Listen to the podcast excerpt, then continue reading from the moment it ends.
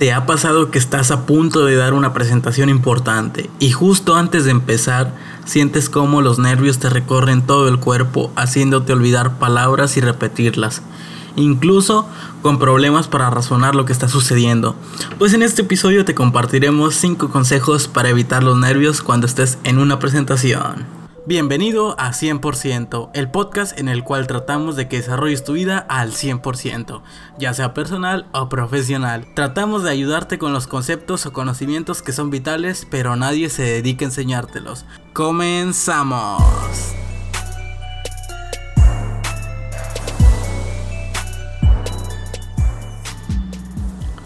Bueno, bueno, vamos empezando con este capítulo que va a ser muy útil para que ahora pues puedas llevar más allá las presentaciones y elimines esos nervios que muchas de las veces son pues un dolor de muelas podría decirse que ya que pues realmente nos afectan demasiado. Hay personas que sudan hay personas que se tartamudean hay personas que realmente no no logran razonar eh, congruentemente eh, por lo cual empiezan a decir cosas un poco sin sentido redundantes eso pues vamos a dar cinco consejos. Ya te lo dijimos en el intro.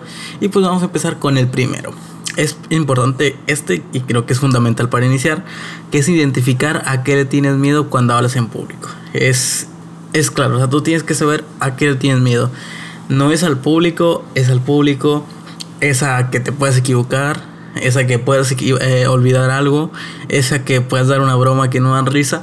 Muchas de estas cosas son cosas que realmente ya te han sucedido con anterioridad en tu vida o cuando has hablado en público, no precisamente con la misma cantidad de personas con las que estás hablando ahorita, pero sí es muy probable que te haya sucedido con tu grupo de amigos, cuando haces mm, este tipo de comentarios que realmente pues quedas un poco en ridículo o te da un poco de vergüenza. Tienes que identificarlo para que puedas atacarlo. Por ejemplo, si tienes eh, miedo a la equivocación, pues entonces tienes que dominar ese tema que vas a hablar, sabértelo al derecho al revés. Si son bromas que no dan risa, pues entonces no utilices bromas o si las vas a utilizar, pues pruébalas con antes, pide feedback a las demás personas. Muchas veces pensamos que lo que es la presentación que vamos a hablar o la charla que vamos a dar o lo que vayamos a exponer en público lo tenemos que guardar y mantener secreto y solo nosotros lo podemos escuchar. Eso es algo muy errático, ya que siempre el feedback, una opinión de otra persona que tenga otra perspectiva distinta, aunque no sea alguien que sepa ese tema, pues te va a poder ayudar. Tú coméntaselo y, habla con él como si estuvieras hablando a ese público que le vas a hablar. Habla con él o preséntale a él, a tu familia, a tus amigos cercanos, a quien les tengas más confianza. Háblales a ellos como si les estuvieras hablando al público que te vas a presentar en ese momento. Eso te va a servir para que ellos te puedan dar su opinión, si lo estás haciendo bien, si lo estás haciendo mal, qué cosas cambiarías. Podrás ver tu reacción y aunque sean algo que no dominan, una buena presentación, aunque sea algo que no conozcan los demás, va a llamar la atención. Tú puedes observar y si notas que se están aburriendo un poco, pues entonces tal vez hace falta que sea más dinámica tu presentación, que sea más amena, que sea no sea tan aburrida, que la hagas un poco más despertar en ciertos puntos. También te va a servir eso en los puntos. Una vez que vayas hablando, vas a poder eh, que le vayas presentando eso a tus amigos, familiares, a quien lo hayas decidido presentar, vas a darte cuenta de qué momentos son los más momentos más flacos diríamos aquí en México en que tienes tu presentación es donde la gente este, se empieza a, aburrir se empieza a distraer y qué podrías cambiar ahí analiza. Son ciertas palabras son ciertos tecnicismos son te estás presentando datos en ese momento y verifica qué tanta es la importancia. Tienes que saber cuáles son los momentos también más importantes de lo que es tu presentación. De hecho, en un próximo capítulo, pues vamos a, crear un. En un próximo capítulo vamos a crear un capítulo de cómo elaborar una buena presentación. Ya listo, me lo acabo de anotar ahorita. Pues ustedes no lo vieron, pero en un corto, porque esta es una idea interesante. Muy a veces también te vienen ideas.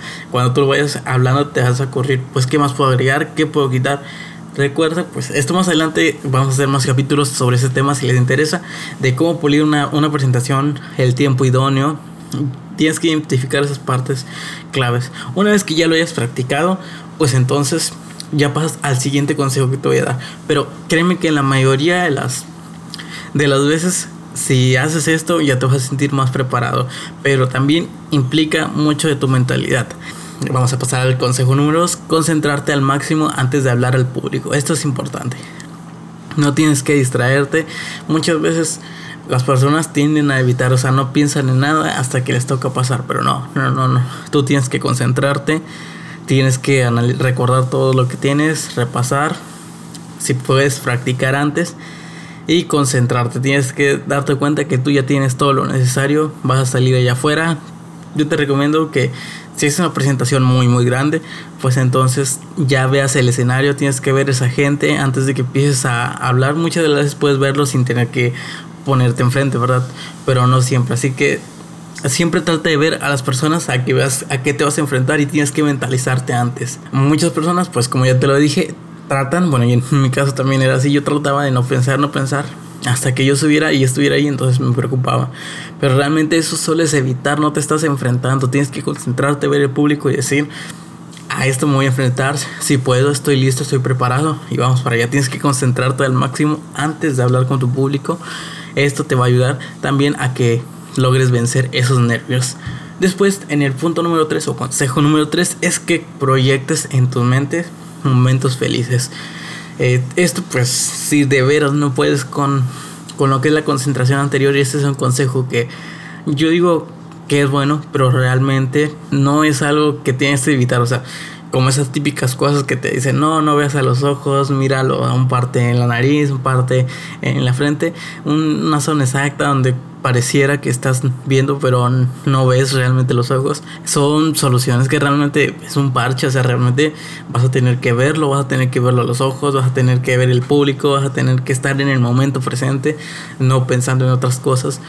Eso te puede ayudar para alguien que va iniciando, pero o sea, tú tienes que ver a las personas a los ojos, tú tienes que estar en ese momento presente. Por ejemplo, si vas a hablar ante 500 personas, pues tienes que estar ahí ante 500 personas, siendo observado por 500 personas. Personas que sean, el número no implica demasiado, pero es importante que tengas eso en claro. O sea, este consejo te puede servir si vas iniciando, pero a medida que vayas hablando en público, presentando otro tipo de en conferencias o lo que sea que tú vayas a hacer ante un público, vas a tener que estar ahí presente, vas a tener que saber que estás frente a cierta cantidad de personas y dejar de buscar estos consejos que realmente no te ayudan. Solo te están esquivando la realidad y no vas a poder seguir así siempre. Si quieres mejorar en tu oratoria, es importante que también logres pues enfrentar las cosas como son. Este consejo pues lo añadí si vas empezando eh, mientras estés ahí arriba en el escenario, pues entonces puedes proyectar tu mente en momentos felices.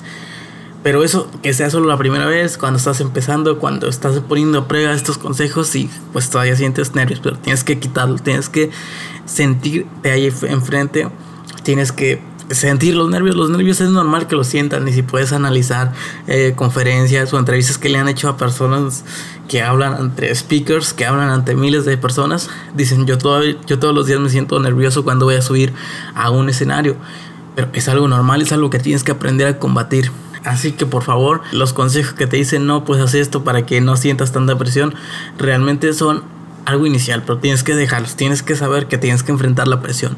Eso es fundamental si quieres ser un buen orador. Consejo número 4, nunca demuestres que estás nervioso. Esto es, se podría decir que es muy común que las personas digan, oh, en serio estoy muy nervioso, o hagan bromas que están nerviosos, o incluso empiecen a, a sudar o a mover los brazos. Realmente esto, primero, te haces ver mal ante tu público, y segundo, realmente el cerebro no es tan inteligente como a veces pensamos. Realmente si tú mientes y finges que no tienes miedo, que no sientes nervios, que no el otro, a la larga, después de mucho tiempo, tu cerebro lo va a creer y ya no vas a tener miedo.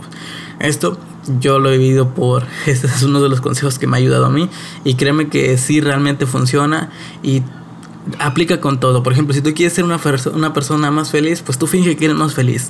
Así de sencillo. Tú compórtate como si estuvieras más feliz. Aunque estés molesto, tú compórtate que eres más feliz. Tú vive tu vida como si fueras más feliz. Aunque no lo seas, tú hazlo y vas a ver que en un par de meses vas a ser una persona más feliz. Si tú quieres, pues no sé, ser alguien más carismático, una persona que es más amigable, pues tú finge, aunque no, no te gusta salir, aunque en las fiestas te sientes incómodo, pues tú finge que te estás pasando bien y vas a ver que en un par de meses pues vas a terminar acoplándote. Y mucha gente dice que no, pero realmente sí funciona y hay estudios que lo comprueban de que realmente si tú finges algo, o sea, esto lo puedes hacer para bien o para mal, al final de cuentas el, en un tiempo el cerebro lo va a tomar como un hábito podría decirse así, es una manera sencilla de explicarla y lo va a hacer de manera automática. Como los hábitos también funcionan las actitudes, así que esto creo que es uno de los pilares fundamentales y pensando bien también vamos a crear un, un, episodio más adelante sobre cómo cambiar tus actitudes, por lo cual es indispensable que tú te pares ahí, te pongas, no te muevas, no trata de no sudar, trata de no temblar, trata de que tu voz se suene clara, tienes que concentrarte en tu voz.